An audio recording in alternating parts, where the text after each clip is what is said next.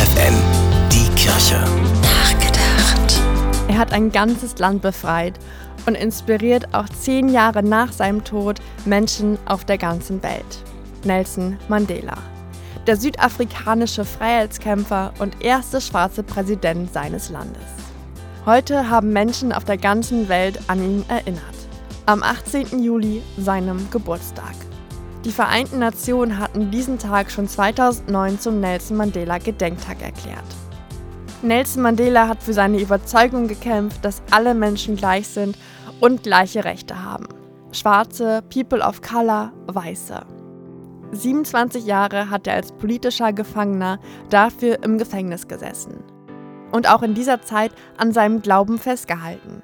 An den Wert und die Würde jedes Einzelnen.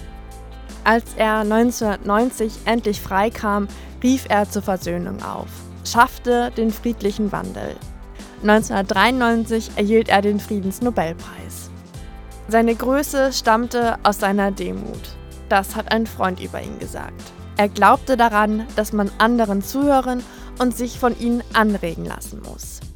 Und so haben die Vereinten Nationen heute alle Menschen dazu aufgerufen, sich von Nelson Mandela anregen zu lassen und etwas beizutragen für eine menschliche, gerechte und freie Gesellschaft. Tabea Kolbeck, FFN Kirchenredaktion.